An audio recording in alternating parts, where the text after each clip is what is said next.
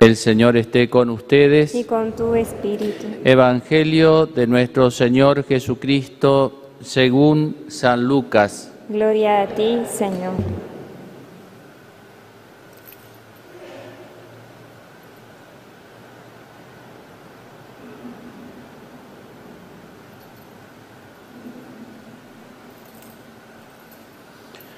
Los pastores fueron rápidamente a donde les había dicho el ángel del Señor y encontraron a María, a José y al recién nacido acostado en el pesebre. Al verlo contaron lo que habían oído decir sobre este niño y todos los que lo escuchaban quedaron admirados de lo que decían los pastores. Mientras tanto, María conservaba estas cosas y las meditaba en su corazón.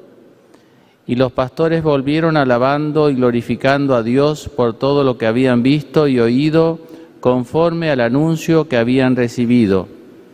Ocho días después llegó el tiempo de circuncidar al niño y se le puso el nombre de Jesús, nombre que le había sido dado por el ángel antes de su concepción.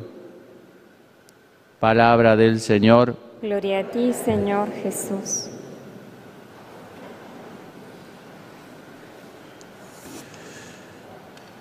Queridos hermanos presentes en el templo y hermanos que nos escuchan a través de los diversos medios, como un buen colofón de este año celebramos esta misa en honor de la Santísima Virgen, bajo su advocación el título de Madre de Dios, el título más, más importante que tiene eh, la Virgen, así como el título más importante de San José, que muestra cuál es su misión, es el de ser hijo de David y el ser padre adoptivo de Jesús, así el título más importante de la Virgen es este de ser madre de Dios.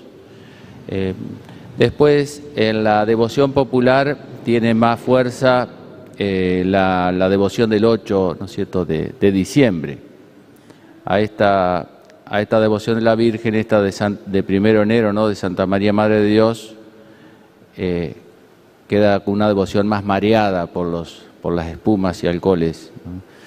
Pero este es el título más importante, porque, porque la Virgen es la Madre de Dios, justamente Dios le da la gracia de ser inmaculada, la, la lleva al cielo, la, la llena de gracia, la intercesora y demás.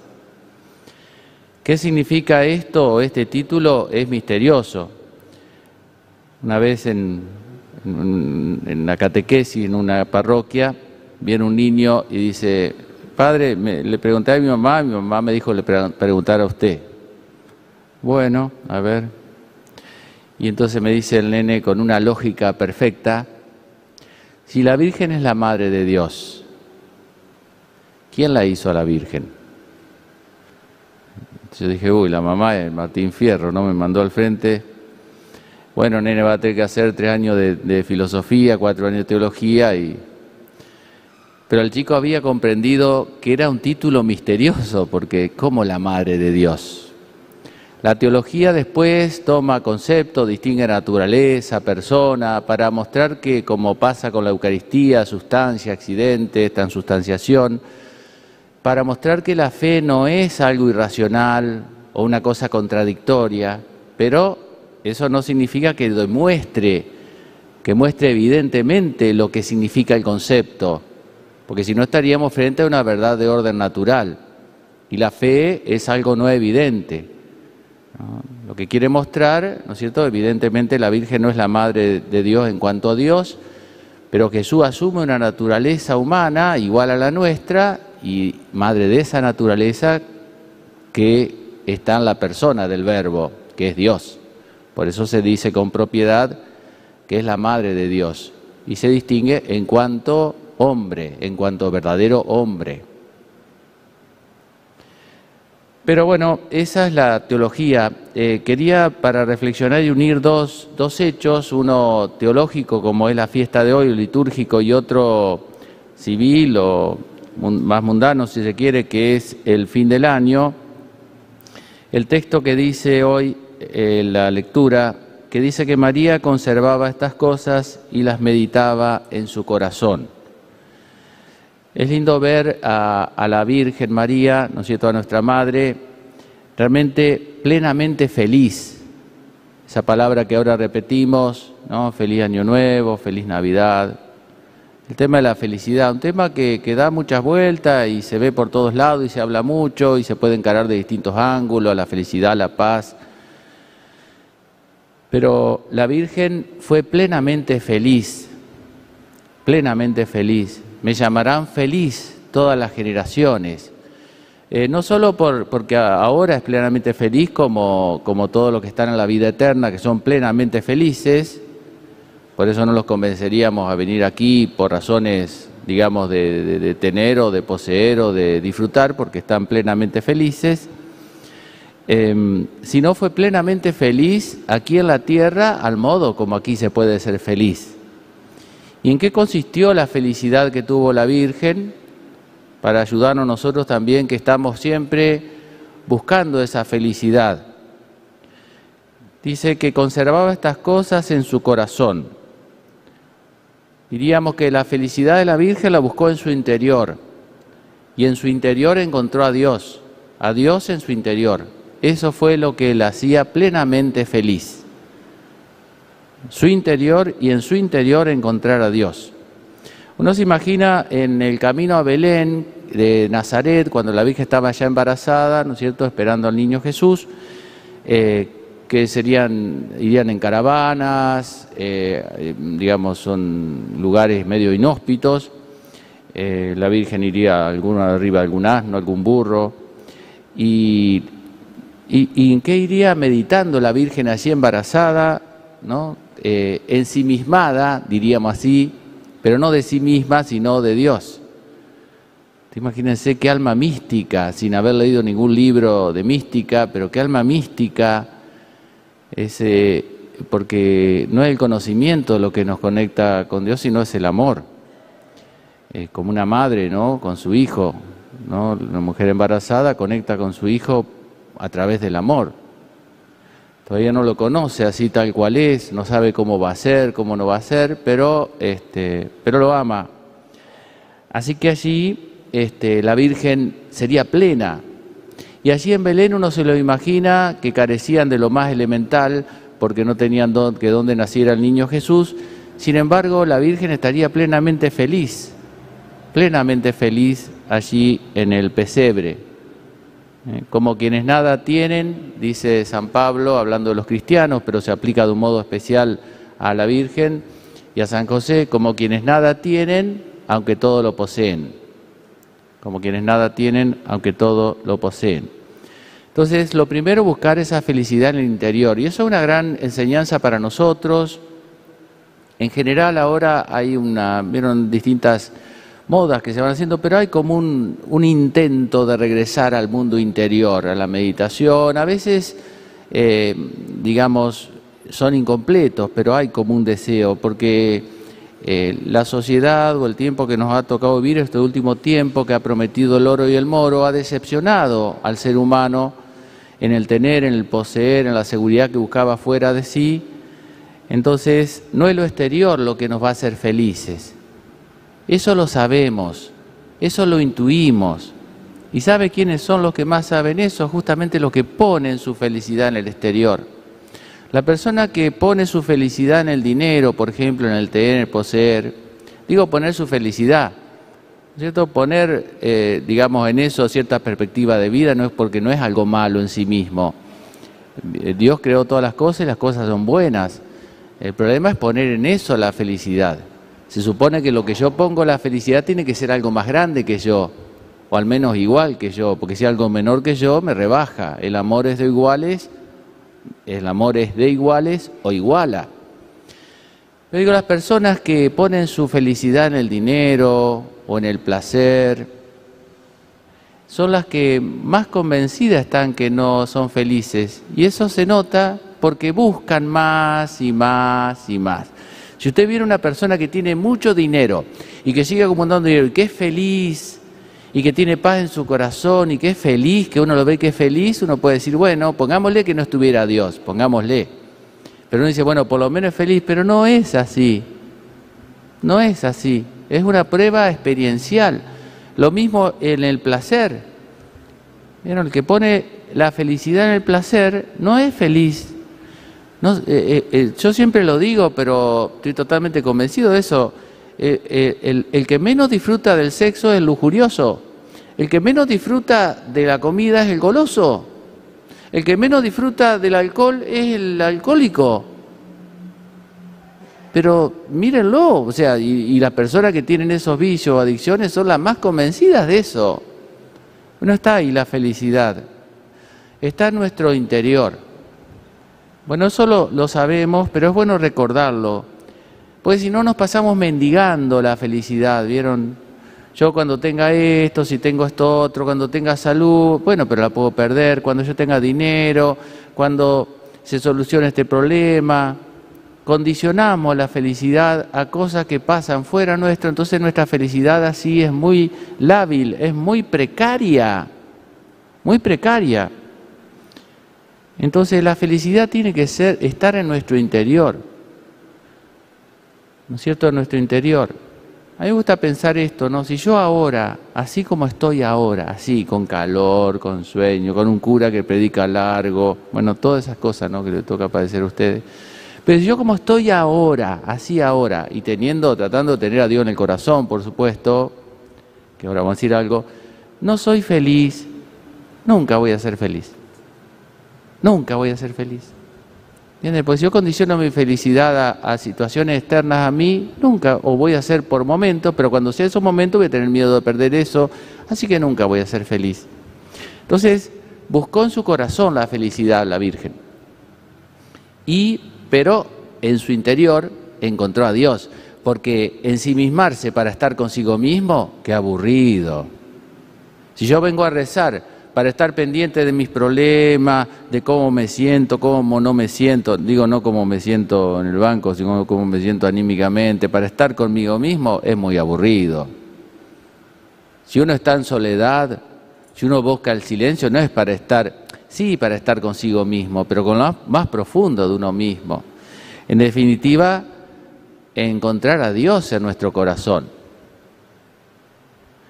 Acá pero un Dios, ¿no es cierto? Un Dios vivo, un Dios real, un Dios vivo, no un concepto.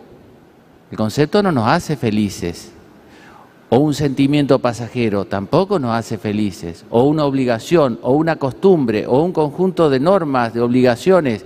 ¿A quién hace feliz eso? ¿A quién hace feliz rezar por obligación? A nadie va a ser feliz. Es como comer por obligación y nunca va a gustar la comida. Así no va a ser feliz. La va a tratar de sacar de encima. Se supone que es un Dios vivo, un Dios que me llena el corazón, que me da paz, con quien interactúo, a quien amo, que veo su amor. Por eso los, los métodos de autoayuda son limitados, no alcanzan. Acá es cuando la psicología queda corta. Se busca en nuestro tiempo esto de la felicidad. Se habla mucho y por ahí yo escucho algunas cosas en internet y yo veo que va bien encarado, pero falta algo que es la comida. Se habla de la digestión, pero falta tener una comida, tener algo que no me ensimisme. Yo, si yo repito tipo mantra, bueno, yo valgo, yo valgo, yo valgo, yo me tengo que amar a mí mismo y me doy beso a mí mismo, no sé, no alcanza eso porque desde sí mismo, ¿cómo llenarse a sí mismo?